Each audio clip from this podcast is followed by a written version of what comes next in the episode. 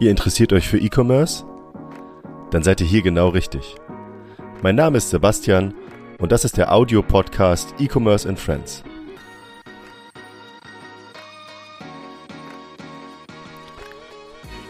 Heute zu Gast Ulrike Heinz und Larissa Walter von Zoe Lu.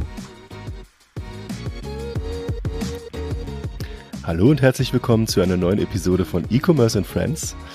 Heute zu Gast habe ich die Gründerin von Zoe Lu, äh, Uli und Larissa. Hallo, ihr beiden. Hallo, Sebastian. Freut uns, hier zu sein.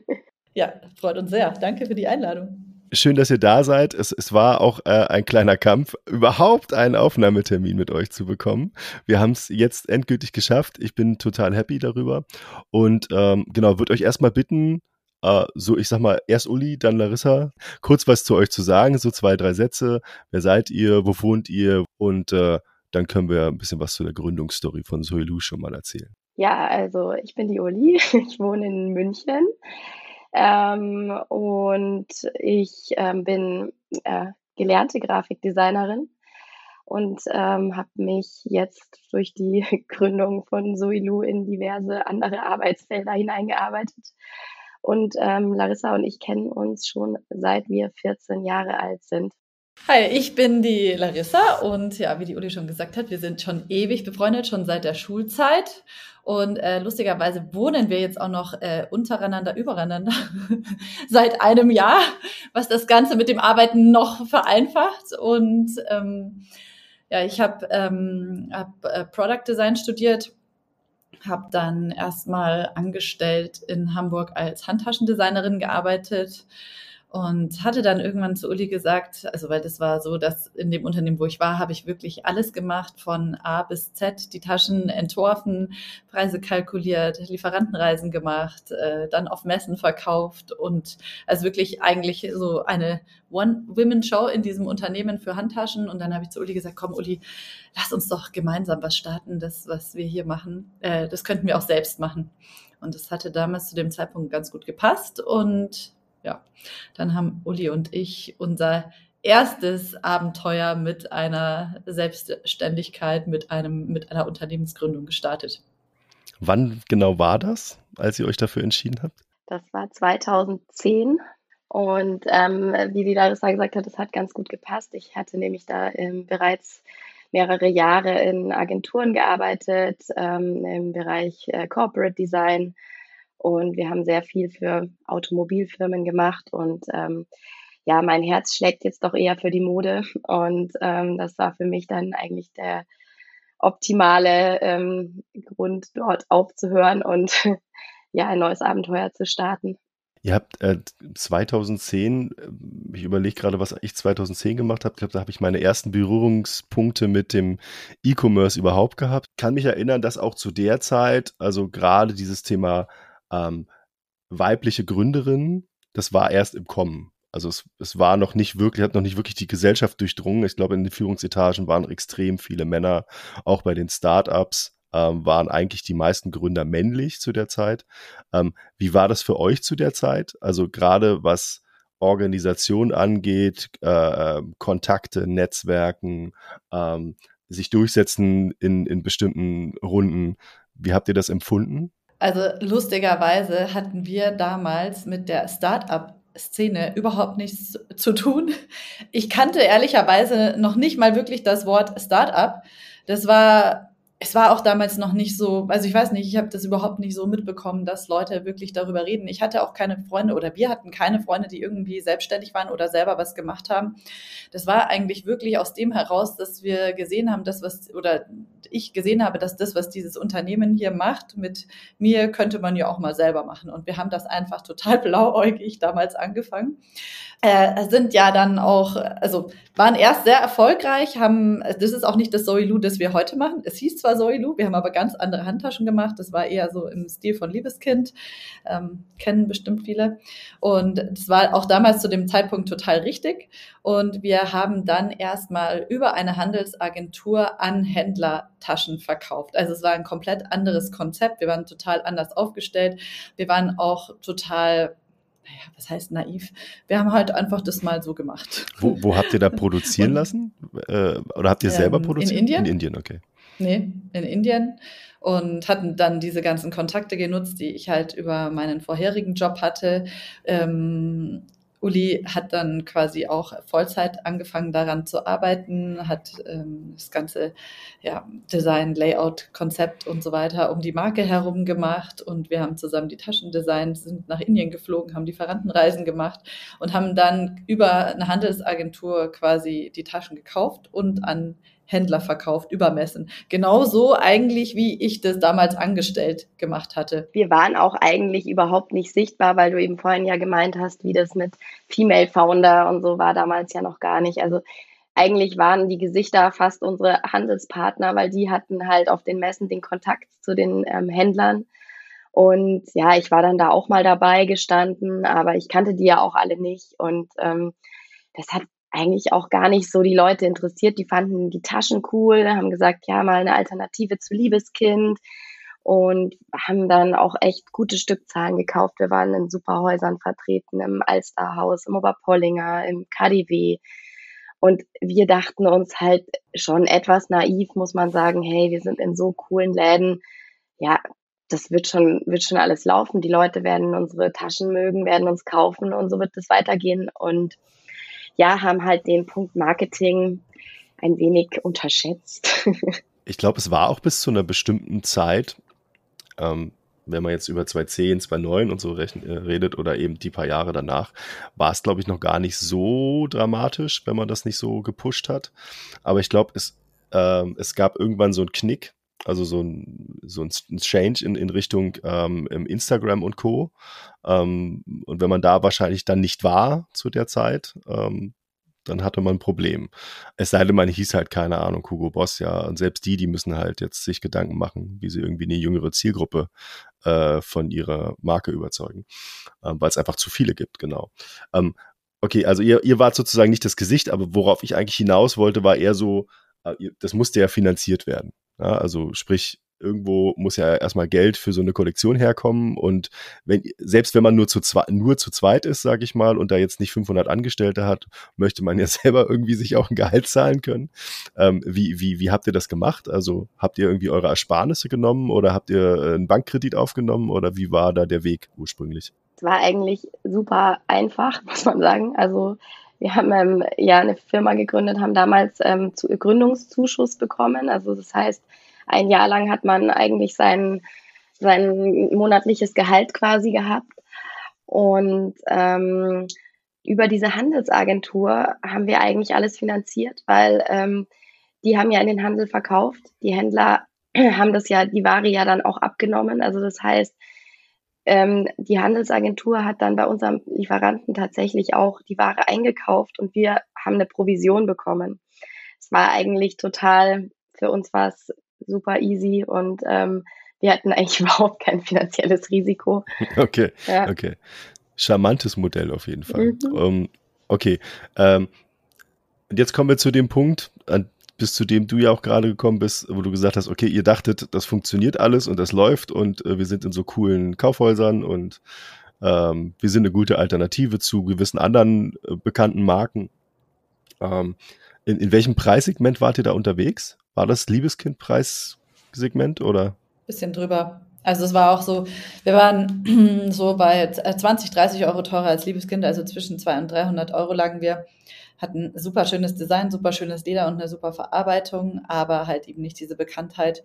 Und dann kamen so ein paar Sachen ähm, zusammen. Also einmal hat sich nicht so aus den Läden heraus verkauft, wie die Läden das erwartet haben.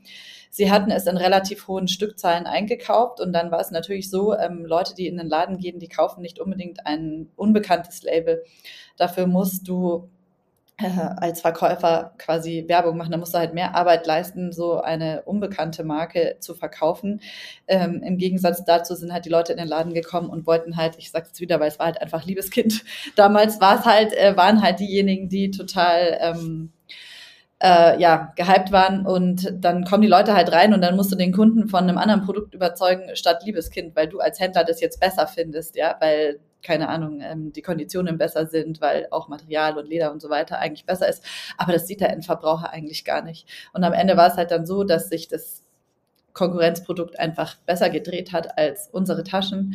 Und ja, dann haben sie es halt äh, sukzessive runtergefahren dann waren es nur noch kleinere Stückzahlen. Dann kamen aber bei uns noch Probleme mit unserem Lieferanten hinzu, weil wir hatten halt zu dem Zeitpunkt nur einen, weil das Problem war, dass der ähm, auch der einzige war, der so diesen Look so richtig hinbekommen hat, ähm, den wir haben wollten und ähm, hatten keinen Alternativlieferanten gefunden, obwohl wir schon auch auf der Suche waren. Und dann kam noch ähm, in Spanien, Frankreich, Portugal ähm, diese Krise hinzu und ähm, ganz viele Marken, die ähm, eigentlich auch Ledertaschen eingekauft haben bei unserem Lieferanten, konnten dann keine Taschen mehr einkaufen. Und dann wären wir die Einzigen gewesen, die diese Produktion hätten füllen müssen. Und ähm, das haben wir damals einfach nicht geschafft. Ja, und dann haben die mehr oder weniger auch die Produktion einstellen müssen. Und dann hatten wir halt auch keine Taschen mehr. das war, da kamen viele Sachen zusammen. Ihr musstet das aufgeben und dann habt ihr erstmal resigniert? Oder habt ihr gesagt, nö, jetzt erst recht? Und jetzt starten wir nochmal durch, denken uns aber was Neues aus. Äh, erstens, ähm, wie lange hat es gebraucht, das zu akzeptieren, dass das andere nicht funktioniert? Das ist ja immer so ein Punkt. Und zweitens, wie lange hat es gebraucht, sich was Neues auszudenken? Und was war es dann? Dann können wir nämlich mal auf euer neues Konzept zu sprechen kommen. Also als erstes war das schon ein Schock, würde ich sagen. Also hat unser, unsere Handelsagentur hat halt dann gesagt, ja, also die kaufen euch nicht mehr. Ähm, können eigentlich so nicht weitermachen. Ähm, das hat uns schon erstmal getroffen, weil es war ja so eine Art des Scheiterns und ähm, das haben wir halt eigentlich so dann erstmal nicht erwartet gehabt. Aber ähm, und es war halt auch unser Baby, ja. Also da haben wir ja unser Herzblut reingesteckt und haben schon da, haben daran geglaubt und so weiter. Und dann irgendwie auf einmal, ja, hm, die wollen das nicht, die kaufen das nicht mehr und so. Das ist schon echt deprimierend, dann das zu hören, ja. Aber zweifelt man dann eher an sich oder wie, wie, wie ist das? Also wie habt ihr das empfunden? Ich will es jetzt auch nicht so tiefgründig äh, auf die Gefühlsebene bringen, aber es ist ja schon, wenn ihr sagt, es ist euer Baby, ne? Also ich finde schon, dass man das auch ruhig mal sagen kann, ja. Also das, mhm. also wir haben nicht richtig an uns gezweifelt, Uli, ne? Also das überhaupt nicht, auch nicht an unserem Design, auch nicht an unserer Idee und unserem Produkt und so weiter. Aber ähm, ja, es waren halt dann so die Umstände und die Faktoren und dann halt schon auch das ähm, selber, dass wir halt da, ja, wir waren halt schon so ein bisschen naiv, als wie wir da dran gegangen sind. Ja, wir haben uns einfach nicht so viel dabei gedacht. Aber im Nachhinein war es ja auch gut, weil wir haben halt dabei ja auch viel gelernt. Ja, also ja, also letzten Endes, ähm, das er also die erste Nachricht, ja, wir können so nicht weitermachen, war schon echt ein Schock und ähm, haben wir sicher auch ein paar Tage gebraucht, um es so zu verdauen. Aber weil wir uns wahrscheinlich auch nicht so viele Gedanken gemacht haben, haben wir dann auch einfach ähm, ja gesehen, es, es muss irgendwie weitergehen. Und ähm, lustigerweise durch unsere alten Jobs hatten wir beide ein ziemlich großes Netzwerk an Leuten. Und ähm, ja, die sind nach und nach auf uns zugekommen, also ohne dass wir jetzt da groß ähm, jemanden aktiviert hätten und haben uns um Auftragsdesignarbeiten gebeten äh, sowohl im Handtaschenbereich als auch im, im Corporate Design und ähm, oder im Grafikdesign-Bereich. Und ähm, das kam einfach sukzessive und dadurch haben wir auf einmal ähm, Auftrag, Aufträge bekommen und haben halt ja Auftragsdesign gemacht, was ähm, in, zu dem Zeitpunkt total gut war. Ähm, wir haben Geld verdient, wir haben uns wirklich gar nicht groß bemüht darum. Also wir hatten einfach dieses Netzwerk an Leuten, und ähm, hat uns halt total gezeigt, ähm, egal was passiert, es tut, wenn irgendwo eine Tür zugeht, geht woanders eine auf. Und ähm, das, also ich bin ja, also ich persönlich bin ein sehr sicherheitsliebender Mensch und ähm, hatte dann natürlich kurz mal so auch leichte Existenzsorgen, aber als es dann so relativ ähm, leicht weiterging, sage ich mal, ähm, war das für mich ein totaler, totales Learning und ähm, ja, hat mich jetzt auch schon so für, für auch unsere ganzen zukünftigen Projekte oder das, was wir jetzt dann halt auch mit dem Soilu dann nochmal gestartet haben, hat mich das schon sehr gestärkt. Existenzangst, so als Stichwort, hat man im Zweifelsfall ja als Gründer, Gründerin immer irgendwie, wenn irgendwas nicht gut läuft, denkt man sich, oh, das ging die Wand, was mache ich jetzt? Ja, das muss ja, ist alles finanziert und äh, Familie hast du noch. Stichwort Familie, ihr seid ja beide Mütter das ist halt, ne, irgendwann ist man halt irgendwie auch Eltern und ähm, Eltern gehört halt zum, äh, zum Leben dazu und wenn man sein Leben mit einem, mit einer Selbstständigkeit finanziert, dann hängt da halt viel dran. Das ist halt einfach so. Ähm, ist das irgendwas, was euch antreibt oder sagt ihr, nee, das ist, gehört halt einfach dazu, wir wollen selbstständig sein und wir leben das und wir lieben unser, äh, unsere Marke und wir lieben unser Produkt und ähm, solange wir irgendwie den Kühlschrank voll kriegen, machen wir das weiter, damit das Kind was zu essen hat? Oder wie, also wie ist da eure Einstellung? Ich, weil du gerade meintest, Uli, äh, Sicherheitsaspekte sind wichtig. Ich bin auch jemand, der eher so auf Sicherheit geht, ehrlich gesagt. Ähm, das betr betrifft viele Bereiche im Leben und da ist man halt dann nicht mehr so risikofreudig, wie es vielleicht andere wären, ähm, die eben sagen, ja, ist mir egal, ja, wenn die Bude gegen die Wand fährt, dann mach halt die nächste auf. Also so denken wir gar nicht, weil wenn die Bude gegen die Wand fährt, machen wir die nächste auf. Aber man muss schon sagen, also ich meine, ich bin überhaupt kein so ein sicherheitsdenkender Mensch. Natürlich will ich auch Sicherheit haben, aber irgendwie weiß ich, dass ich mir die selbst immer wieder geben kann. Also eben so, was die Uli jetzt gerade gesagt hat, das war halt, also ich hatte nie so viel Sorge, dass es jetzt nicht weitergeht. Ich bin jetzt zum Beispiel auch nie jemand gewesen, der Angst hatte, eine Festanstellung zu verlieren und dann keine mehr zu bekommen oder irgendwie sowas, ja. Also ähm, aber ich bin überhaupt niemand, der an Geld denkt. Geld ist mir in Anführungszeichen egal, es soll nur da sein. Das klingt jetzt lustig, aber also ich will über Geld gar nicht nachdenken. Ja? Das ist tatsächlich bei mir so und ich mache mir auch nicht so viele Gedanken darüber. Ich meine, jetzt sind wir ja auch schon in einer Unternehmensgröße, wo es echt krass wird langsam. Also ich meine, was wir für Ware ausgeben und so weiter, wir finanzieren uns ja immer wieder aus unserem eigenen Cashflow. Das ist schon krass krass, wenn ich dann diese Summen höre. Aber für mich sind einfach alles nur noch große Zahlen. Ja?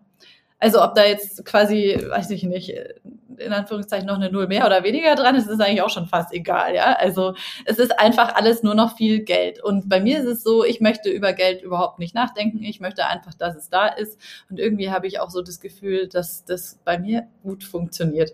Und natürlich möchte ich auch Sicherheit und ähm, ja, natürlich soll mein Sohn auch immer was zu essen haben und ich wünsche, dass ich ihm Dinge finanzieren kann. Ich meine, ich bin auch alleinerziehende Mutter, das ist ähm, diese Sicherheit muss schon da sein, aber wir geben uns das auch selbst mit unserem Unternehmen und wir machen es einfach so, wir machen nur so viel, wie sich für uns gut anfühlt und so viel wir uns leisten können. Also wir machen jetzt nicht äh, riesige Investitionen und Dinge, wo wir dann nicht nee, schlafen okay. können. Also Okay. So okay. Aber ich, ja, ich, ich merke mir jetzt mal den Satz, äh, äh, Geld ist mir nicht wichtig, es ist so wichtig, dass es da ist. Das ist ein bisschen wie, wie früher gesagt wurde, das Geld ist nicht weg, es ist jetzt nur woanders.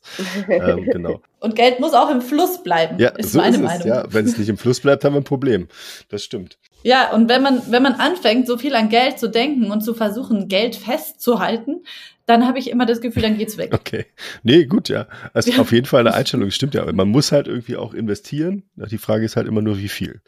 Ähm, genau. Jetzt, jetzt kommen wir mal weg äh, von dem, von dem Sicherheitsgedanken. Ich habe verstanden, ihr seid mit Leib und Seele Unternehmerin und ähm, versucht euer Geschäft und, und, und euer Produkt voranzubringen und steht dahinter. Hm, jetzt wollen wir mal über das Produkt sprechen. Also wir haben jetzt ganz viel über Soeliu und, und, und die Anfänge geredet. Ähm, ihr seid dann auf die Idee gekommen, nachdem das nicht mehr funktioniert hat und ihr dann in den Bereich Auftragsarbeit gegangen seid, eher so als Freelancer oder eben mit dem Unternehmen, was ihr schon gegründet habt, ähm, dann doch wieder was Eigenes zu machen und eu eure Handschrift irgendwo raufzupacken. Ähm, wann war das und, und wie seid ihr auf die Idee gekommen? Also ähm, gegründet haben wir die GmbH dann, ähm, also unser zweites Soilu nenne ich jetzt, also unsere jetzige Firma 2017. Die Idee ist aber schon früher entstanden. Ähm, ich glaube, äh, wir haben halt durch, also wir haben neben dem Auftragsdesign schon immer wieder auch ähm, ganz viel uns so überlegt, wie man Taschen anders machen könnte, individualisieren könnte und so weiter. Haben da auch ganz viel ausprobiert, haben dann auch halt für unsere verschiedenen Kunden, die wir hatten, haben wir auch immer wieder so Taschen ähm, nebeneinander gestellt äh, von verschiedenen Marken haben denen dann, haben die Logos wegretuschiert und haben denen halt gezeigt, dass alle Marken irgendwie die gleichen Modelle machen. Und du kannst eigentlich gar nicht mehr auseinanderhalten, was es jetzt ist letzten Endes. Und ähm, das war, es war uns halt klar irgendwie, wir wollten ähm, was, was Besonderes machen, also nicht den 300. schwarzen Shopper, den die Welt nicht mehr braucht, sondern es muss halt was Besonderes sein. Und ähm, ja, haben dann eben sehr viel mit Individualisierung ähm, probiert, mit Druckknöpfen, die man auf die Taschen drauf und ab macht, mit Dekoteilen und so weiter. Das war alles so nice, aber nicht so richtig cool, ja. Und ähm, irgendwann waren wir in der, in der Stadt, glaube ich, Larissa, gell?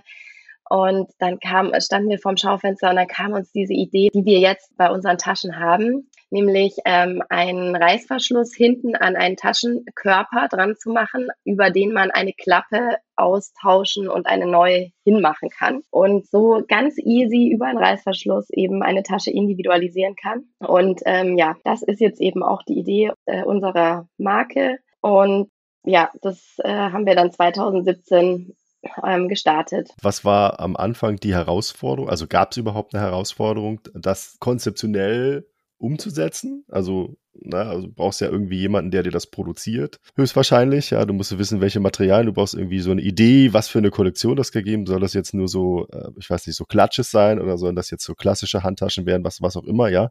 Ähm, da kannst du ja vielleicht auch noch was zu sagen, was ihr da so für eine Kollektion habt was war, was war sozusagen der erste Schritt, den ihr da machen musstet und was, was hat euch da herausgefordert? Also es war ein Riesenproblem, erstmal Lieferanten zu finden. Okay, okay. Also das, damit hat es überhaupt angefangen. Also ich sag mal so, das Design und all diese Sachen, die waren eigentlich überhaupt kein Problem, weil das ist ja unser, ja, das ist einfach unsere Kernkompetenz was wir gemacht haben, ist, wir haben tatsächlich ähm, uns die Taschendesign-Zeitschriften von x Jahren anzuschauen. Also und 50 Jahre lang sind wir zurückgegangen und diese Taschenform, diese Saddlebag, diese typische halbrunde Tasche, die wir jetzt gemacht haben in dieser mittelgroßen Größe, das ist eine Taschenform, die ist immer gültig. Die gibt es einfach immer. Die ist mal ein bisschen runder, mal ein bisschen eckiger, mal ein bisschen halbmondförmiger, aber diese Form existiert immer und sie hat halt eben immer diese Klappe, die natürlich quasi für unser Konzept ähm, ideal ist. Und dann haben wir uns für so eine mittelgroße Größe entschieden, haben auch erstmal gesagt, wir machen ein Produkt. Am Anfang hatten wir überlegt, eine kleinere und eine größere zu machen. Aber wenn du halt anfängst, du musst ja alles äh, doppelt produzieren, doppelt einkaufen, ähm, doppelt lagern, äh, im Shop doppelt präsentieren, äh, Werbung machen. Und dann haben wir damals gesagt, okay, nee, wir machen es jetzt so, wir machen ein mittelgroßes, also eine mittelgroße Tasche, in die das Nötigste reingeht, das du brauchst am Tag, aber halt auch nicht mehr. Und mit der haben wir gestartet. Und also die Tasche zu konstruieren, äh, Klappen dafür zu entwerfen und all das, das war kein Problem für uns. Das war natürlich auch der schönste Teil an der ganzen Aufgabe, muss man sagen. Okay. Ja, und dann ging es aber los, Lieferanten zu finden. Und ähm, anfangs hatten wir die romantische Idee, in Deutschland alles zu produzieren. Äh. Okay. ja, ja. Ich, ich höre raus, es ähm. war romantisch, aber nicht umsetzbar. Okay. Ja, es war einfach nicht umsetzbar. Es ist tatsächlich so. Also es gibt mittlerweile den Beruf des Tascheners in Deutschland eigentlich gar nicht mehr. Der wird auch nicht mehr ausgebildet. Ähm, dann es gab noch gibt noch ganz wenige kleine Manufakturen, aber das ist halt Wahnsinn, was es dann kostet, dort Taschen zu produzieren. Also wir hatten dann eine Taschenerin in München und die hat uns eine Tasche, so wie wir sie machen wollten, einmal genäht und das war ohne Material, ohne irgendwelche Metallteile, ohne irgendwas und das war nur die reine Arbeitszeit, waren schon 650 Euro. Wahnsinn. Ja, und das war natürlich dann, puh, also wenn du dann halt noch den Einkauf musstest du selber machen und so weiter. Also es war halt überhaupt nicht möglich. Musst du die nachher wir, für zweieinhalbtausend Euro verkaufen. Ja, ja, genau. Und ich meine, da muss man dann halt sagen, das ist halt einfach dann nicht äh, konsumfähig, ja. Also dann kannst so sowas kann ein kleiner Laden in München sein, der wird auch immer existieren, wo du handgefertigt deine individuelle Tasche bekommst. Aber das war, war halt nicht das, was wir wollten, weil unsere Idee war ja, Frauen wie uns es zu ermöglichen, eine wirklich qualitativ hochwertige Tasche zu haben, die aber halt so einen, ähm, die dir auch noch mehr bietet, als nur eine Tasche zu sein, weil wir wollten auch verschiedene Taschen haben und wollten zu verschiedenen Outfits verschiedene Taschen haben, aber halt nicht tausende Taschen. Und deswegen ja diese geniale, simple Idee, dass du die Tasche so schnell verwandeln kannst, dass du mit einer Tasche so viele hast. Und ähm, das wollten wir vielen Leuten ermöglichen und halt nicht nur einer kleinen Gruppe von Leuten, die sich eine Tasche, eine handgefertigte Tasche für 2500, 3000 Euro leisten kann. Abgesehen davon muss man halt sagen, dann gibt's halt auch wieder Louis Vuitton, Gucci und Schlag mich tot. Ja. Ähm, da wanderst du dann in, in, einem Preissegment, äh, wo du sowieso ja, schon wieder Konkurrenz hast und wo ja, die Leute auch genau, wieder sehr picky sind. Genau. Dann, und dann haben wir es weiter versucht in Italien war quasi genauso schwierig. Also wir haben dann da jemanden gefunden gehabt über die Messe und über Kontakte, der erst sehr viel, viel, vielversprechend klang.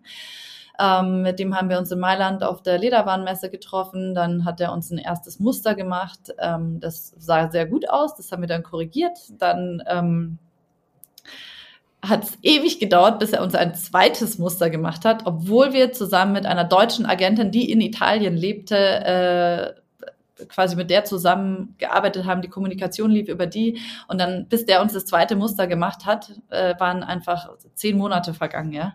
Also dann haben wir noch ein drittes Muster gemacht, dann hat es nochmal fünf Monate gedauert, also es war einfach nicht zu machen. Time to Market ja, dann, läuft auf jeden Fall, ja. Ja, genau und es war einfach echt, also es war wirklich auch frustrierend, muss man sagen und dann haben wir es nochmal über eine Messe versucht, wollten jemand in Portugal, Spanien, da hat sich dann aber herausgestellt, dass die eigentlich auch nicht dort produzieren, sondern nur das letzte Finish Finish wird dort gemacht. In Wahrheit produzieren sie auch in Indien. Die Ware wird von Indien nach Portugal geschickt, da werden letzte Schritte gemacht und dann werden sie halt nach Deutschland gebracht. Und das war halt dann auch so, dann haben wir auch gesagt, okay, das ist irgendwie auch unfair, dann dann sagen wir doch lieber gleich, wir produzieren in Indien und dann haben wir über einen anderen Kontakt nochmal jemanden in Indien gefunden, der uns dann hier besucht hat und ähm, unsere Idee total toll fand und daran geglaubt hat und dann mit uns das gestartet hat. Und ähm, uns dann wirklich in seinem Sample Room unsere unsere Produktion gemacht hat. Weil man muss ja sagen, in Wahrheit, also normalerweise, ich sag mal, unter 300 pro Stück, pro Modell, pro Farbe, macht kein Lieferant irgendwas, weil sich das überhaupt nicht lohnt. Also, du musst ja eine eigene Linie was, hinstellen mit Leuten, die sich genau, da auskennen und ja, genau. Genau, genau.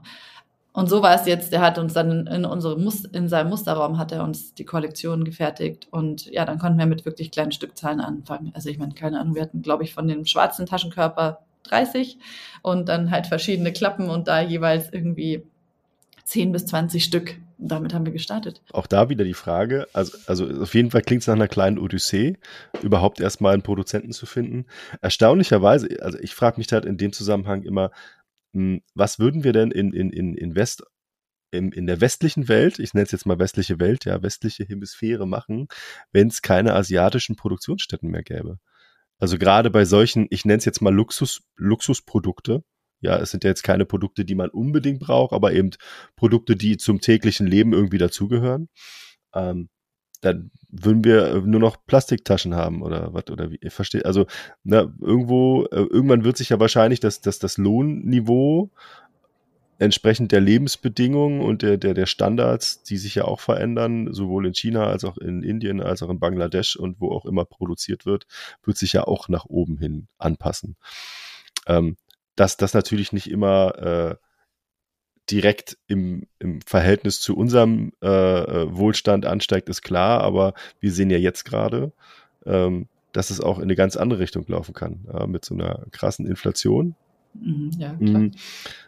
Ich, ich, ich frage mich dann, okay, gibt es da einen Plan B? Also es wird dann einfach die Tasche, keine Ahnung, 100 Euro teurer, wenn dann die Lohnkosten, äh, die Lebensstandards in Indien steigen? Oder wie, wie also habt ihr diesen Fall schon gehabt, dass ihr sagt, ihr musstet da Preise jetzt auch anpassen oder irgendwas in der Richtung? Ja, also momentan ist es jetzt noch weniger aus der Produktion als eher durch Versandkosten und all diese Dinge. Also Leder wird halt sehr viel teurer, diese ganzen Versandkosten werden extrem viel teurer.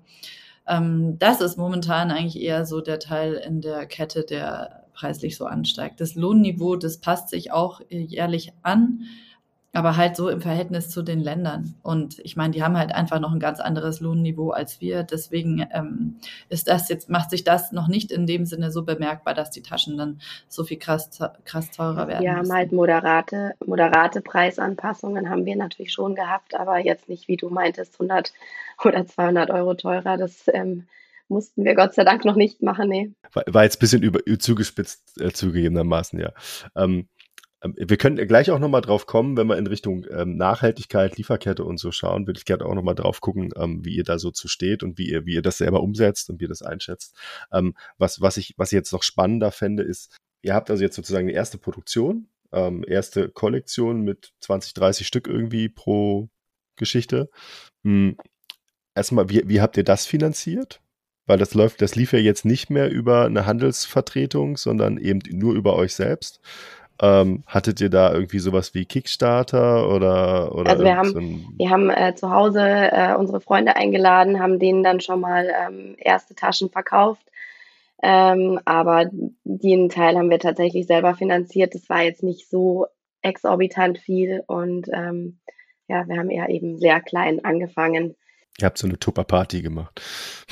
Ja, wir haben Tupper-Partys gemacht und am Anfang hat halt jeder von uns irgendwie 20.000 oder so reingesteckt. Dann habt ihr festgestellt, das kommt gut an. Wenn wir jetzt mal irgendwie in der, in der Kette weitergehen, ein Stück, das kommt gut an. Was machen wir jetzt damit? Online-Shop, Fragezeichen, irgendwie wieder in ein Kaufhaus gehen. Ähm, wo, wo, wo bieten wir das an? Was ist der Touchpoint zum Kunden? Was ist die Zielgruppe? Wie war, wie war das? Ähm, also Design habt ihr ja gehabt. Es war sofort klar. Also wir haben eigentlich gar nicht so groß darüber nachgedacht. Wir wollten auf keinen Fall mehr in den Handel. Wir wollten nichts mehr mit Händ also mit den Händlern so wirklich ähm, zu tun haben. Wir, wir haben halt ähm, gesagt, wir wollen online verkaufen und hatten uns dann ähm, ein bisschen erkundigt und alle haben irgendwie gesagt, ja, mach doch einen Shopify-Shop und ähm, ja, das haben wir dann halt so mit ein paar Leuten besprochen und diskutiert und eigentlich hat uns das jeder geraten, eben auch dieses Shop-System zu nehmen und ja, das war dann auch sofort der erste Touchpoint und bislang eigentlich auch der einzige. Okay, also ihr habt da gar nicht, gar nicht weiter rumprobiert, sondern gesagt, dass es muss einfach funktionieren, ihr müsst es einfach einrichten können. Ja. Äh, das muss irgendwie gute Einbindung von irgendwie Payment-Geschichten haben und, und Versand und so und dann ist gut. Genau. Pra pragmatisch würde ich das jetzt mal nennen. Habt ihr die Entscheidung bereut? Nein. Nee, ja. überhaupt nicht. Also wir sind super zufrieden. Die entwickeln sich ja auch stetig weiter. Wir haben natürlich den Plan mittlerweile ähm, abgegradet und ähm, haben natürlich jetzt äh, damit auch viel mehr Möglichkeiten, haben auch mittlerweile eine Agentur, die für uns programmiert und so logischerweise, aber ähm, sind da total happy damit tatsächlich. Habt ihr noch irgendwie andere äh, Mitarbeiter, Kolleginnen, Kollegen, die irgendwas in Richtung IT bei euch machen? Also äh, die da eine Infrastruktur bei euch betreuen, außer jetzt eure PCs, also die typische Administration, also irgendwas in, in Richtung Entwicklung habt ihr bei euch im Haus gar nicht, sondern ihr sagt, ihr macht das einfach über die eingekaufte Software und eine Agentur und dann genau. gibt es einen Auftrag, ändert das mal. ja, ja, genau. Also wir haben aktuell niemanden da in-house, der programmiert für uns. Was war, was war der nächste Step, ähm, nachdem ihr die Sachen, ähm, also die Taschen dann live gestellt habt? Ähm, da gibt es ja diverse Dinge, die man da irgendwie beachten muss. Man muss das ja shooten und man muss es äh, beschreiben und so weiter und so fort. Ähm, den ganzen Prozess muss man jetzt nicht anschauen, aber was war so der nächste Schritt, ähm, bevor ihr überhaupt was verkaufen konntet? Ja, also das haben wir alles selber gemacht. Ähm, Fotoshooting haben wir selber gemacht. Ähm, dann habe die Sachen im Web Webshop eingepflegt, haben wir auch selber gemacht. Wir haben die auch alles selber versendet natürlich. Ähm, aber das war so, ich sag mal so, das war so das Nebenbei, das halt so ganz normalerweise gemacht werden musste. Das war jetzt, das war jetzt eigentlich nicht so Wahnsinn. Aber was viel schwieriger war, war dann halt ähm, unseren Shop überhaupt bekannt zu machen und zum Laufen zu genau. bringen. Also das, das war dann natürlich wieder die größere Herausforderung. Ja, Stichwort Marketing. man, man braucht ja erstmal irgendwie ein bisschen Content, um was bekannter zu machen. Also ich kann natürlich genau. versuchen, meine Marke und meinen Shop bekannt zu machen, aber wenn da dann nichts drin ist, deswegen, also immer genau. eins nach dem anderen, finde ich. Ja, ja, also ich meine, der Shop war da, der stand, das war überhaupt gar keine Frage, da war auch Inhalt und alles drin, aber dann ging es halt los. Also ich meine, ähm, wir haben dann mit Instagram angefangen da haben wir aber auch erstmal nur organisch Dinge gemacht und wir waren jetzt beide nicht so Instagram-affin, muss man sagen. Also irgendwie, das war dann Ende 2017. Ich hatte irgendwie so einen Account von 2012, so einen privaten, da habe ich ein Foto mal drin gepostet und das war's. Äh, da waren andere Leute schon ganz woanders damit. Und ähm, ja, aber dann hat es langsam angefangen. Also wir haben dann ähm, Instagram als organischen Kanal angefangen zu verwenden, haben ähm, haben da jeden Tag was gepostet, sogar zweimal was gepostet. Instagram Story war damals noch nicht ganz so wichtig, ähm, hat dann aber auch nach und nach angefangen und dann haben wir angefangen, kleine Kooperationen mit ähm, ja, mit Bloggern, Influencern zu versuchen. Die waren aber sehr mäßig erfolgreich bis gar nicht erfolgreich, weil auch irgendwie, ich weiß nicht, ich glaube, die Auswahl der Influencer war einfach nicht richtig für uns. Ja. Und dann muss man schon auch äh, zugeben, dass es erstmal wieder gar nicht lief. Also im, im August 2018 war der, war der Nullpunkt erreicht. Und zwar im Sinne von, wir haben den ganzen August gar nichts, also einfach gar, gar, gar nichts verkauft. Ja. Okay, okay, verrückt. Ja, also das war sehr traurig.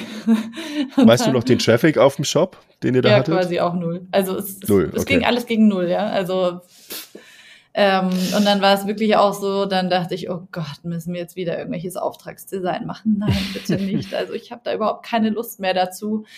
Und ähm, ja, war dann war Uli war im Urlaub und ähm, ich war ich war zu Hause und habe dann irgendwie auf Instagram und Facebook Werbung eingestellt, hatte aber auch ehrlich gesagt nicht wirklich viel Ahnung, habe dann da irgendwie so Tutorials angeschaut und habe da versucht irgendwas zu machen und dann war das Gute, dass eine Influencerin hat es gesehen, diese Werbung und die fand unsere Tasche total toll und die hat uns dann angeschrieben, hat gemeint, ja, ähm, sie würde total gerne unsere Tasche promoten und so weiter und habe ich gemeint, ja, du hm, kannst du gerne machen, wir haben aber kein Budget dafür und ähm, ja das macht nichts, sie unterstützt gerne kleine Labels. Dann kam die vorbei bei uns im Büro.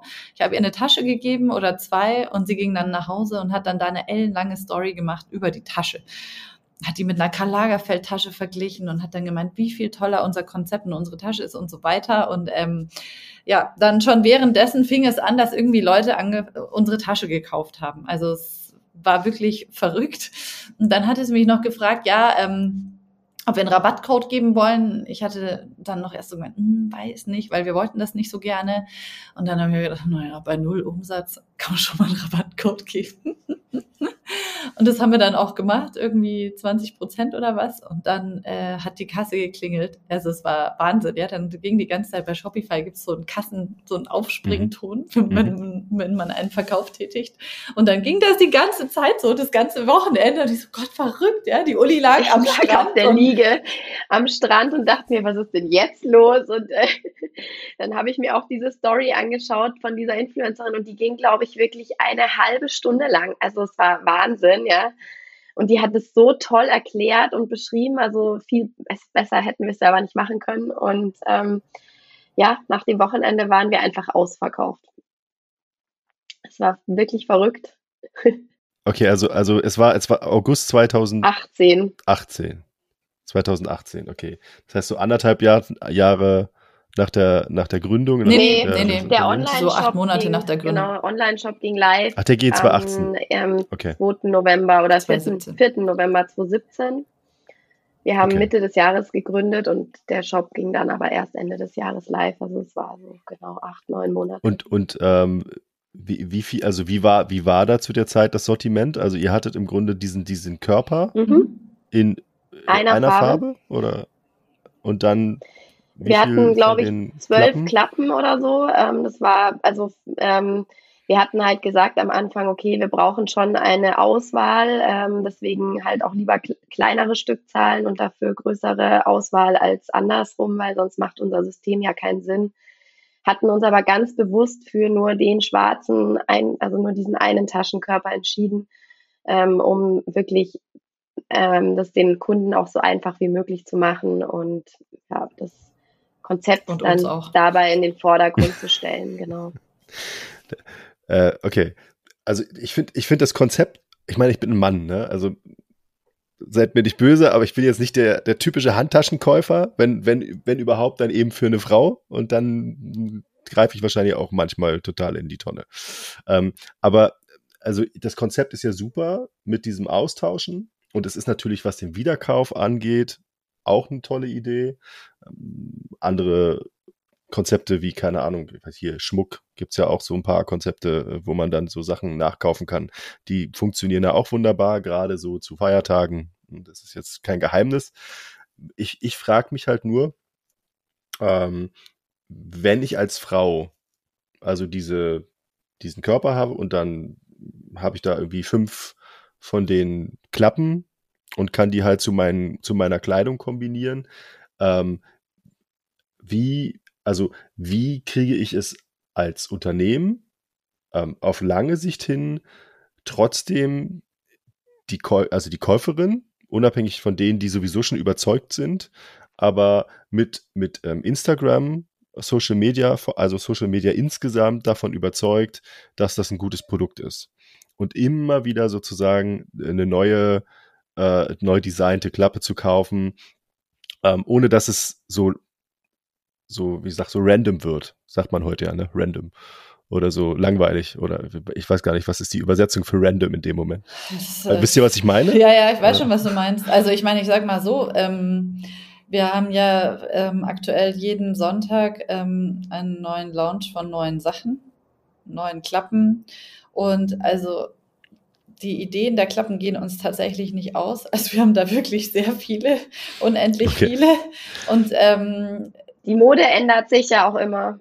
Das heißt, ihr könnt euch da relativ gut ähm, an, an dem aktuellen Trend, der so läuft, orientieren und sagen, wir machen jetzt was, was dazu ja, passt. Ja, ja und, okay. und eben der Unterschied ist ja, weil normalerweise, wir können ja viel bunter sein.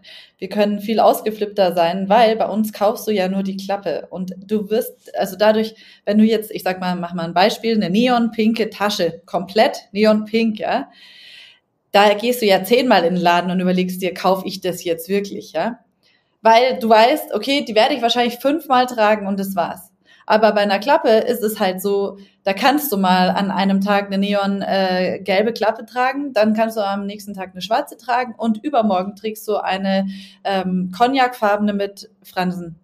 Und du hast jedes Mal ja nur die Klappe. Das heißt, du wirfst ja nicht die ganze Tasche dann in den Schrank und sie verstorbt, sondern im Zweifel ziehst du halt am nächsten Tag die nächste Klappe raus, die dir gefällt, die jetzt besser zu deinem Stil passt, ob du auffallen willst oder nicht und äh, trägst halt einfach die. Das natürlich äh, deutlich nachhaltiger, das kommt noch dazu. Ja. Als wenn ich mir immer eine neue Tasche kaufe, weil der, der Produktionsprozess von so einer gesandten Tasche ist jetzt auch ja. nicht so easy. Nee. Auch wenn das jetzt so einfach klingt, aber es ist schon viel Arbeit. Es ne? ist auch viel Tasche weniger Material. viel Arbeit.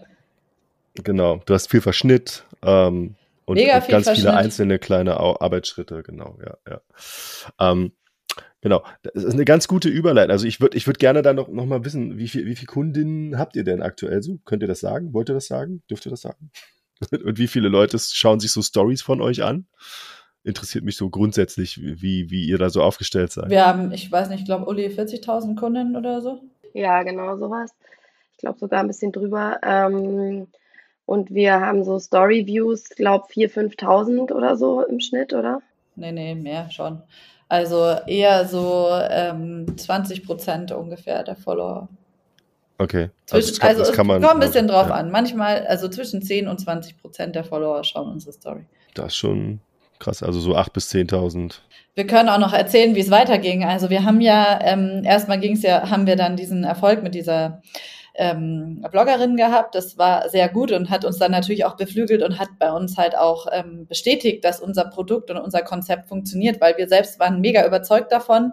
Wir finden halt auch so irgendwie die einzig sinnvolle Tasche und auch unsere Freunde und so weiter fanden das toll. Also jeder, der mit unserem Konzept in Berührung kam, fand es toll, aber es wusste halt eben keiner davon. Und dann nach dieser Aktion mit der Bloggerin waren es halt schon mehr Leute, die davon wussten und ähm, haben das auch immer wieder weiterempfohlen. Und dann ja, aber parallel damals dazu, dass ähm, das mit der Bloggerin ja mehr oder weniger zufällig aufkam, war es so, dass ähm, ja, wir dachten, okay, also jetzt ist irgendwie entweder ganz oder gar nichts, weil auf keinen Fall wollen wir nochmal ähm, Auftragsdesign für irgendwie andere Leute machen und wieder immer dieselben Sachen machen. Und dann hatten wir uns bei das Ding des Jahres angemeldet. Das ist ja so ähnlich wie Höhle der Löwen, ähm, plus auf mhm. Pro7 eine Unterhaltungsshow mit Joko Winterscheid, Lena Gerke und so. Und ähm, ja, da hatten wir uns oder beziehungsweise ich hatte uns da angemeldet. Uli war ja im Urlaub und wusste von nichts. Dann kam irgendwie drei Tage später die Zusage zum Casting. Dann habe ich zu Uli gesagt, okay, wenn du am Freitag kommst, dann gehen wir sofort zum Casting. So, was? Was für ein Casting? Dann sind wir mit unserem Köfferchen ins Hotel in München, wo das Casting stattfand und haben unsere, unser Produkt präsentiert und das hat sie dann wohl sehr überzeugt und wir wurden dann tatsächlich zu der Show eingeladen, zu der Aufzeichnung. Und die hat dann im Januar 2019 war die Aufzeichnung. Es ist ähm, eine Unterhaltungsshow von Pro7, wo es eben um Erfindungen in Anführungszeichen geht. Und ich habe ich hab mal auf irgendeiner Shopify-Veranstaltung ähm, die getroffen, die diese Decke, kennt ihr diese Decke, mit der man sich so einmummeln kann? Ach so. Die so Arme hat. Ach ja. ja, ja. Stimmt. Ich glaube, daher kann ich auch nur die Show. Ich habe da, glaube ich, einmal reingeseppt und, und dachte mir so, ah, okay, interessant und dann wieder weiter geseppt. Aber äh, genau, und, und ja, da habt ihr im Grunde dann gepitcht letztendlich, ja. Genau, also es ist so ein bisschen anders als die Hülle der Löwen. Es geht da nicht darum, einen Investor zu finden, sondern es geht eigentlich darum, ähm, das Produkt, äh, also man, man bettelt sich sozusagen gegen ähm, jemand, der was Ähnliches erfunden hat oder sowas Ähnliches in dem Bereich. Und ähm, genau, wir haben da unser Produkt dann vorgestellt, hatten uns da auch wirklich eine ganz coole Story zu überlegt und haben das ähm, da sitzen auch Zuschauer im, im Publikum und haben das denen halt und dann natürlich auch den Fernsehzuschauern. Die Show wurde dann zwei Monate später ausgestrahlt. Haben wir dann quasi mhm. unsere Tasche erklärt und ähm, haben auch die Jury äh, mit Lena Gerke, ähm, Joko Winterscheid, ähm, Lea Sophie Kramer und dem Geschäftsführer von Rewe oder ähm, haben wir auf jeden Fall alle überzeugt von unserem Produkt. Die waren alle totale Fans danach. Und dann ging die Bestellung im Online-Shop durch die Decke. Kann ich ja. mir vorstellen. Das hat uns eine wahnsinnige Publicity gebracht. Ähm, ich glaube, wir hatten an dem Abend 70.000 ähm, Leute auf unserer Webseite.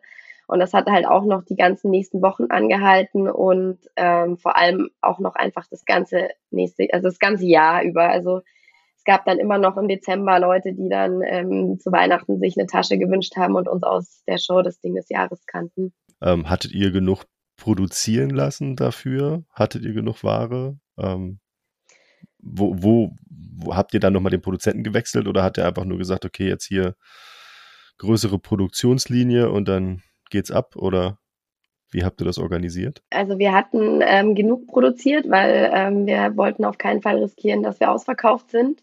Wir hatten dann auch ähm, einen neuen Lieferanten zu dem Zeitpunkt schon. Ähm, der hat auf jeden Fall ähm, eine, eine größere Produktionslinie gehabt, also konnte wesentlich mehr produzieren. Und was wir auch gemacht haben vor der Show, es war sicher auch der richtige Schritt, dass wir ähm, angefangen haben, unsere Ware nicht mehr selbst zu verschicken, sondern in ein Fulfillment Center auszulagern und das dann über, ähm, ja, über dieses ähm, Logistik Center versenden zu lassen, weil wir hatten uns dann vor der Show überlegt, ja, also wenn wir jetzt pro Paket sechs Minuten brauchen und dann, also ja, wir haben es dann hochgerechnet und dachten uns, wenn wir so und so viele äh, Bestellungen haben, dann stehen wir erstmal drei Wochen da und müssen Pakete packen. Es geht auf keinen Fall. Und ähm, seitdem sind wir, also machen wir das auch nicht mehr selber. Das war tatsächlich auch der richtige Schritt zum richtigen Zeitpunkt. Okay, das, das habt ihr auch 2019 entschieden. Ja. Ihr, ihr habt als äh, Logistikdienstleister Aleiko oder Fulfillment-Dienstleister habt ihr Aleiko? Genau, das ist aber auch erst seit letztem äh, Jahr. Davor waren wir noch woanders, aber seit letztem Jahr sind wir bei Aleiko. Mhm. Aleiko war auch, ist auch Partner von Baby, kennen wir auch ganz mhm. gut. Ähm, habe auch nur Gutes bisher gehört. Was Aleiko halt bietet, ist einfach, die sind diese Softwarelösungen, die für uns halt, also die sind viel flexibler und ähm, hm. ja, es ist für uns viel besser jetzt mittlerweile. Also ich muss sagen, ich hatte jetzt auch eine, eine gute äh, Experience mit Aleiko, was so die Informationen anging. Ich habe auch Anfang, nee, Ende letzter Woche was bestellt bei euch aber eher zufällig, ja, also jetzt für die Zuhörerinnen und Zuhörer äh, jetzt nicht bewusst, sondern eher zufällig, weil es gerade gepasst hat ähm, und fand das sehr, sehr angenehm. Also klar, man bekommt immer viele Mails und man bekommt immer viele Informationen, aber ich finde immer, okay, gerade bei sowas lieber zu viel Informationen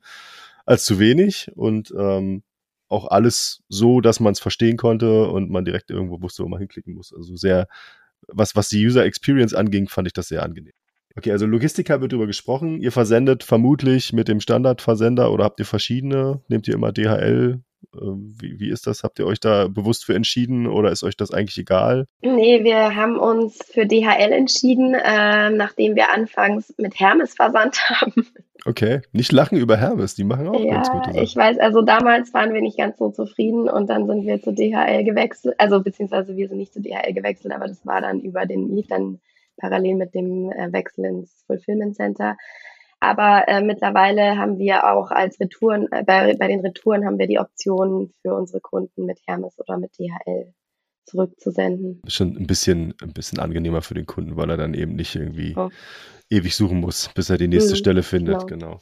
Ja, ja, genau. Ja. Ähm, ihr habt ja am Anfang gesagt, ihr, ihr refinanziert euer gesamtes Geschäft aus dem, was reinkommt. Das heißt also, es gibt auch perspektivisch keinen Investor oder ähnliches. Habt ihr ja gar kein Interesse dran, was das Wachstum angeht. Braucht ihr es wahrscheinlich, wahrscheinlich auch nicht.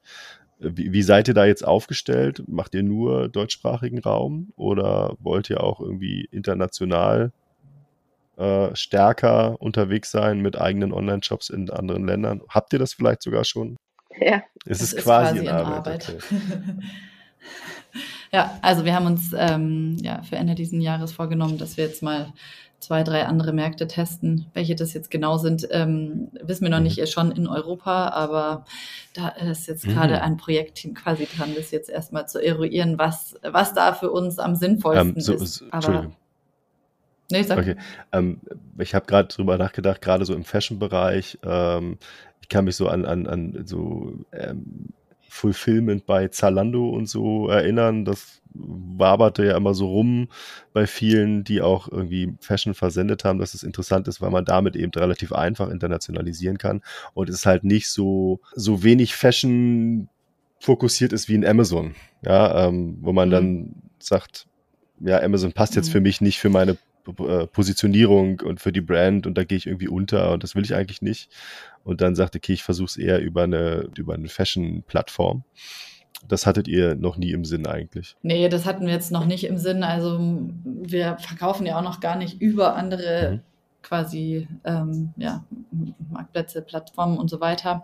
Verkaufen wir wirklich ausschließlich in unserem Shop. Mhm. Und das ist halt für uns auch ganz angenehm, weil wir da eben total selbstbestimmt sind und einfach machen können, mhm. was wir wollen. Ja. Also sobald wir das ja auch woanders verkaufen, wird es halt alles komplizierter. Und ja, es musste dich an Vorgaben halt, halten und ja, ja, ja verstehe. Und ja, ich meine, auch so, dann machen wir natürlich auch nicht mehr dieselbe Marge. Jetzt ja, aktuell das ist, ist es halt alles bei uns. Mhm. Wir refinanzieren uns dadurch mhm. und können halt mit dem Geld dann eben mhm. so ja, das machen, was wir am sinnvollsten mhm. für uns erachten. Verstehe dachte, ich dachte eher so daran, dass es so ein, eine ganz gute Speerspitze wäre, um in einen anderen Markt mal reinzugehen und zu testen, ob es da funktioniert, wenn es auf einer Plattform funktioniert und dann mit dem eigenen Shop zu hinterherzugehen. Aber war nur so gesponnen gerade. Deswegen dachte ich, das hättet ihr vielleicht mal probiert. Ähm, genau, aber dann, dann erübrigt sich meine Frage zu euren anderen Vertriebskanälen eigentlich, weil es ist nur in Anführungszeichen euer Shop. Und ähm, finde es total erstaunlich, dass man wirklich mit einem Shop noch ähm, so in die Breite gehen kann, noch erfolgreich ist. Aber das hängt wahrscheinlich eben doch an eurer Präsenz im Social Media.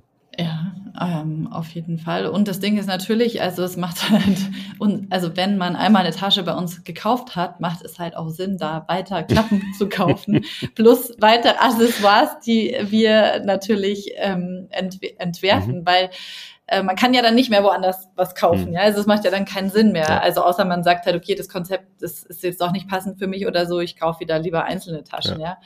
Also insofern, ähm, das funktioniert halt super, weil die Leute einfach wirklich wieder zu uns kommen und auch wieder da kaufen. Also eine Kundin hat im Schnitt drei Klappen. Ja, okay. Wir haben echt eine, eine Wahnsinns-Wiederkaufrate und wir haben auch echt eine super krasse Community einfach. Also wir haben so viele Fans. wir, haben, wir, haben, neulich mal bei uns einen Lagerverkauf hier gemacht. Ähm, da haben wir dann auch so ein kleines Event draus gemacht und da kamen die, die ähm, Mädels wirklich aus, also von überall angereist und wollten Fanfotos mit uns machen und so. Es war schon, okay, krass. Es war schon total cool. Also ähm, wir haben wirklich ja eine wahnsinnige Community und die kommen natürlich immer wieder auf unseren Shop.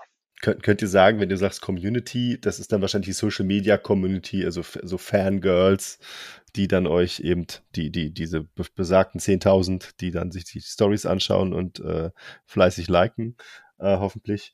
Hm, wie ist so die Altersgruppe dort, also die Zielgruppe? Ist es so typisch Frau 20 bis 40? Kernzielgruppe ist schon 25 bis 34 so. Aber das ist halt auch die Kernzielgruppe, die auf Instagram ist, muss man halt sagen.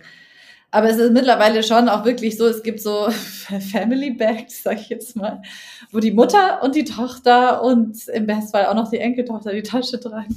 Also, und dann untereinander die Klappen tauschen und so weiter. Also es macht halt total Sinn. Also ich kann mich erinnern, in meiner Jugend war sowas verpönt. Man wollte nicht das Zeug haben, was die ja, Eltern das, das hat sich ja ein bisschen aufgelöst, ne? Gott sei Dank wahrscheinlich. Ja, aber erstaunlich. Das heißt also, ihr habt sozusagen auch generationenübergreifend zum Schluss eigentlich wieder, das ist ja das größte Problem bei vielen Marken, dass sie einfach die nächste Generation, die danach kommt, nicht anspricht, weil es einfach vom Style her nicht passt. Ja. Das heißt, ihr habt da äh, eigentlich schon einen ganz guten Move gemacht. Das ist ja bei uns eben das Coole. Also es ist ja wirklich bei uns das Coole. Du, du ähm, kannst halt jede, also jede Klappe, oder wir haben so viele verschiedene Modelle von Klappen, ähm, die eine ist halt was Jüngeres, die andere ist bisschen konservativer, vielleicht dann auch eher für die etwas ältere Frau oder so weiter. Und ähm, jetzt haben wir sogar ja noch eine Minimi-Tasche rausgebracht. Das ist jetzt das kleine Modell zu unserer, ähm, zu unserer ersten großen Ta oder zu unserer ersten Tasche. Und die ist jetzt natürlich auch noch für die jüngere Zielgruppe gerade auch ähm, vielleicht interessanter. Die ist dann so für die äh, Pubertierenden, kann man das jetzt sagen? nee, also Ab zwölf oder so? Es ist natürlich auch ein Ausgehtäschchen. Ähm, ähm, okay. Wir haben sie nur Minimi getauft, weil sie einfach genau aussieht wie die größere, nur in klein. Und aber sie ist natürlich auch jetzt eher was für die ganz Jüngeren. Also eine Freundin hat neulich zu mir gesagt, ja, ihre zehnjährige Tochter möchte jetzt diese Tasche haben. Und ähm, sie hat ihr jetzt auch äh, ähm, ja, versprochen, sie ihr zum Geburtstag zu schenken. Und so ziehen wir uns natürlich auch die nächste Generation heran. Ich sehe ich seh aber auch an euch beiden, wie sehr ihr euch darüber freut. Die beide strahlen, sind stolz ähm, ähm, auf ihr Baby zum Schluss. Und ähm, mal unabhängig davon, dass man das konzeptionell und was die Strategie angeht, ähm, dass man damit eben dann die Zielgruppe nochmal ein bisschen erweitert und eben das verlängert und auch den Wiederkauf etc. wieder fördert, okay. Ähm, aber ich glaube, insgesamt ist es einfach auch ein rundes Konzept und durch so einen Zufall eher noch mal größer geworden. Das finde ich noch am erstaunlichsten an der ganzen Geschichte, dass ihr sagt, oh, ich habe das gesehen, eure Story und, und die Tasche und finde die voll gut, ich nehme die jetzt mal mit und mache dann mal eine Story draus. Ähm, das ist ja eigentlich auch nicht so ganz üblich.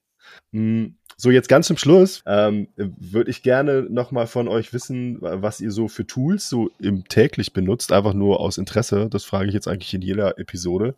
Was, was nutzt ihr so für, für, für äh, webbasierte Tools jeden Tag? Also klar, ihr nutzt wahrscheinlich Instagram, logisch. Ähm, was, was noch? Äh, Gibt es da Sachen, die ähm, auf keinen Fall fehlen dürfen im Arbeitsalltag bei euch? Also wir nutzen zur firmeninternen Kommunikation Slack und haben Trello. Wir nutzen Miro. Miro ist super. Also das okay. ist gerade so auch für uns visuelle Menschen ist das einfach genial.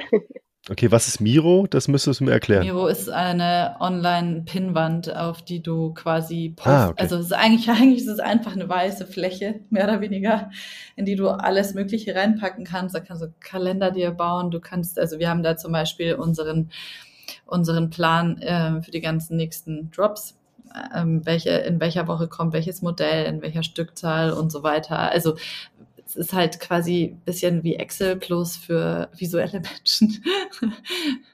also früher war das OneNote auf dem Rechner, also es ist im Grunde ein virtuelles Whiteboard. Ja, genau. Und dann zum Beispiel für Instagram Postplanung und ähm, so weiter. Da nutzen wir Later, planen da halt so eine Woche im Vorhinein und das machen natürlich auch äh, Mitarbeiterinnen bei uns, machen wir jetzt mittlerweile nicht mehr selber. Und dann musst du das halt einfach so mit Vorlauf planen, anders geht das nicht. Eins meiner Lieblingstools ist die Shopify-App fürs Handy. Die ist echt super geil. also ich mache so viel am Handy, weil ich bin ja eben ähm, auch nicht andauernd am Rechner, auch gerade eben mit kleinem Kind und so. Und da kann man, einfach, ich finde diese App wirklich richtig gut gemacht. Also man kann einfach alles übers Handy machen. Das ist Wahnsinn. Das ist, glaube ich, auch die Zukunft. Ja. Wir werden nicht drum herum kommen, egal wie groß oder klein das Endgerät ist, aber es muss alles mobil funktionieren, genau. Das sehen wir ja an, je, an jeder Stelle, ob das jetzt im, im Büro ist irgendwie oder wenn man mhm. unterwegs ist oder im Lager ist. Ja, ich ähm, finde es nur nicht mehr ohne. Also ich finde es halt echt krass, weil das ist ja schon wahnsinnig komplex, dieses Shopify Backend. Okay, mir fehlt jetzt eigentlich noch Bilby, ehrlich gesagt, aber gut. hätte, Hätte klappen können, genau. Mit Bilby habe ich am Anfang sehr viel äh, zu tun gehabt, aber mittlerweile haben wir, ähm, also wir, wir machen ja hauptsächlich die Rechnungserstellung und so darüber, die automatisierte und das macht unsere Buchhalterin und deswegen muss ich da nicht mehr so viel mitmachen. Aber das Schöne ist ja auch bei Bilby ist ja alles automatisiert. Mhm, Richtig, genau. genau. Das, das wäre jetzt der nächste Punkt gewesen. Das Ziel ist ja eigentlich, dass man da gar nicht genau. muss, genau. sondern nur hin und wieder mal kontrolliert, ob es noch läuft. Genau. Äh, ich, ich danke euch dass ihr heute meine Gästinnen wart ähm, für eine Stunde und euch die Zeit genommen habt und so viele super interessante Insights gegeben habt zu äh, Zoe Lu und zu euch beiden. Und äh, genau, ich wünsche euch noch ähm, eine schöne Woche. Bleibt gesund und bis bald. Und das natürlich auch allen Zuhörerinnen und Zuhörern. Dir hat diese Episode von E-Commerce and Friends besonders gut gefallen? Und du möchtest gerne weitere Episoden hören, dann lass uns gerne ein Abo da. E-Commerce and Friends ist eine Produktion der Bilby GmbH. Weitere Informationen zu Bilby und Bilby Funktionen findest du auf bilby.io oder über unsere Social Media Kanäle auf Instagram, Facebook oder YouTube.